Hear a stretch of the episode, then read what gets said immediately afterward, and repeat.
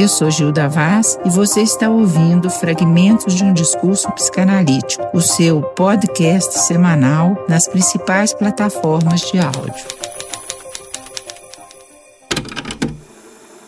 Estou aqui iniciando aquilo que eu intitulei Fragmentos de um Discurso Psicanalítico. Parodiando Roland Barthes em seu Fragmentos de um Discurso Amoroso. Eu pretendo com isso trazer realmente fragmentos de um discurso que é capaz de ressoar, capaz de tocar em algum ponto de nós mesmos e, quem sabe, produzir alguma reflexão, algum efeito. Vamos a mais um podcast distribuindo nossos fragmentos para que eles possam servir de gatilho para novas reflexões. Lembrando que além do Spotify, vocês podem ouvi-lo pela Apple Podcast em seus iPhones. Se quiserem se inscrever no canal para receber as novas indicações, também é uma boa ideia. Então, vamos lá. Hoje, em nossos fragmentos, eu vou falar a respeito de uma questão sobre o que é um homem e uma mulher para a teoria psicanalítica. O trabalho analítico visa especialmente duas coisas: movimento e mudança de posição na vida. Por isso, a psicanálise é considerada subversiva com relação à posição em que alguém se fixou e se manteve assujeitado. Trata-se de se reposicionar no mundo de um outro lugar, de uma outra posição, na qual a diferença de cada um é incluída e contabilizada no conjunto humano. Prefiro usar o termo conjunto ou coletividade, uma vez que a massa que padroniza todos num bolo só, né, é uma palavra que vai na contramão disso que estamos dizendo. Homens e mulheres no universo simbólico, eles se definem por meio de definições né, construídas de acordo com cada cultura e variando com o decorrer dos tempos. Fechar o mundo em torno de definições prontas e claras é o grande objetivo das ideologias dominantes, conservar o mundo como ele é para sempre. Assim, tanto os homens como as mulheres se aprisionam em definições que acabam por torná-los verdadeiros robôs programados para serem isso ou aquilo que a sociedade lhes impõe. Enquanto as definições ditas masculinas conservam as representações dos traços responsáveis pela formação dos costumes, da ordem e das leis, aproximando do campo do simbólico, o feminino aproxima-se do campo do real, abrindo-se para novas representações e criações. Esses dois campos se enodam em cada um de nós com a presença do imaginário, dando formas à estrutura de nossas subjetividades. Portanto, homens e mulheres, como posições na estrutura, se alternam entre esses dois polos.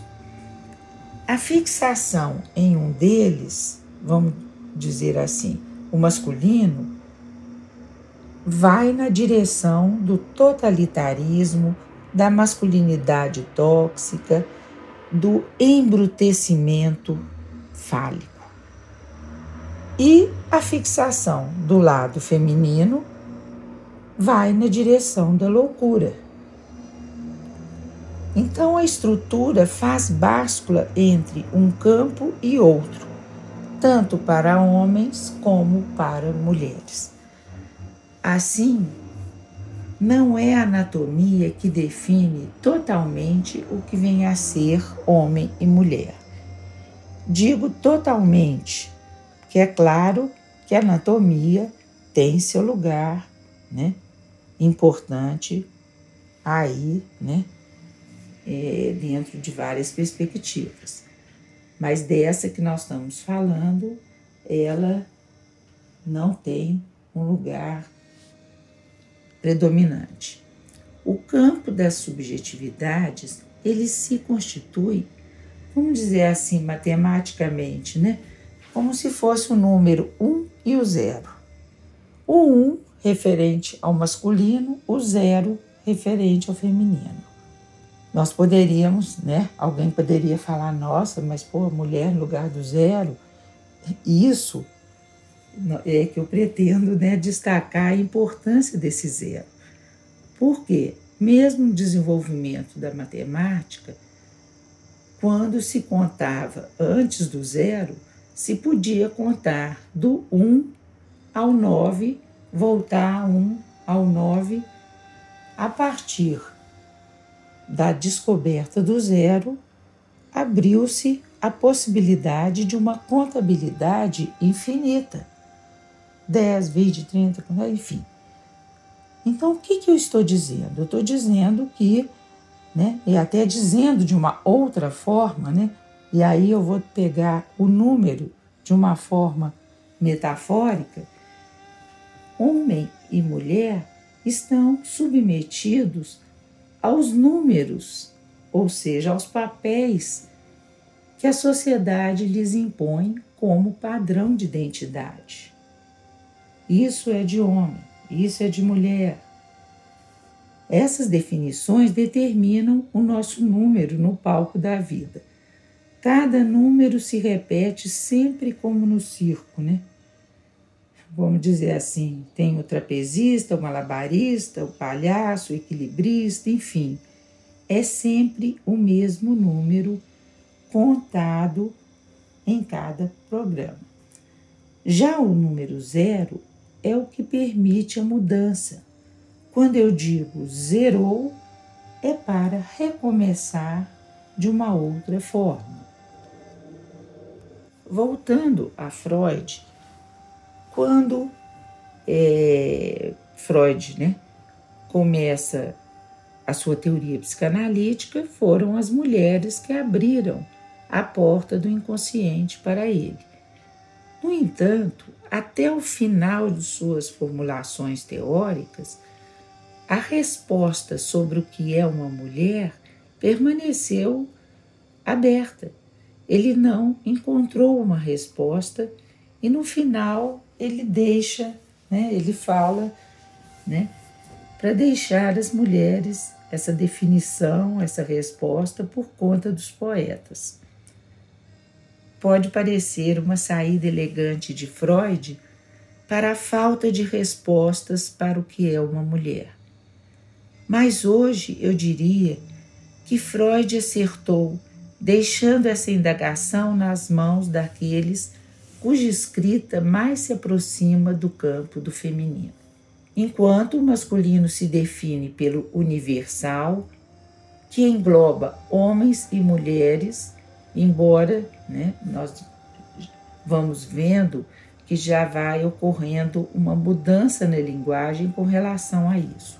O campo do feminino ficou então marcado pela falta de uma definição, de uma nomeação, enquanto o do masculino é aquele que nomeia, que se inscreve no campo da linguagem, incluindo aquilo que se nomeia das mulheres.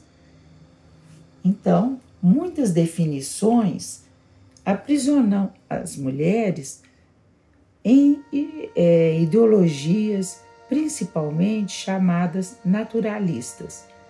Mãe por natureza, submissa por natureza, frágil por natureza, enfim, definições que não têm nada a ver.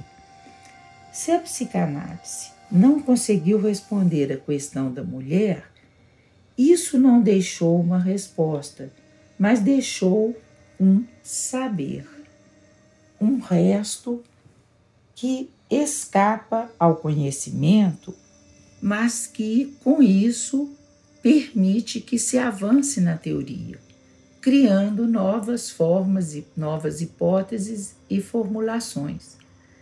Aliás, todo conhecimento se opera a partir de um ponto de falta, que aciona novas, é, né, novas pesquisas, novos estudos.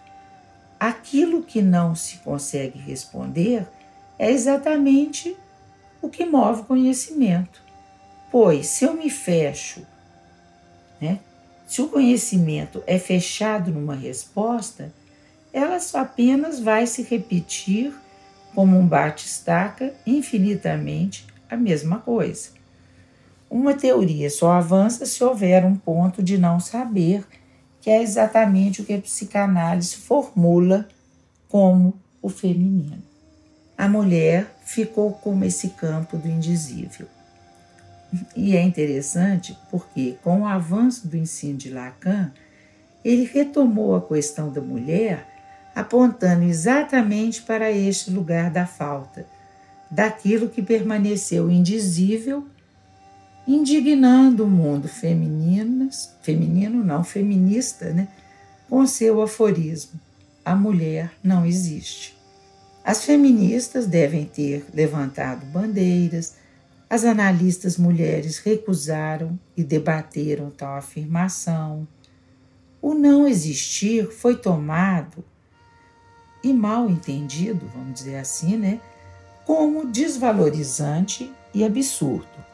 Afinal, as mulheres estão aí para dizer que existem e que cada vez mais lutam por suas condições e especificidade de existência. Ao se definir pelo que ela não é, a mulher se libertou das identificações alienantes que a sociedade determina que ela seja e abriu outras possibilidades de ser, de deslocar a palavra, lembrando aqui Roland Barthes, quando diz mudar esse escalonamento, deslocar a palavra é fazer revolução. Eu diria transformação. Assim, abordar homem e mulher como posições numa estrutura é despojá-los das identificações alienantes, é distinguir o essencial do acessório, é deixar emergir o sujeito capaz de desejar e criar, assim, novas possibilidades de ser.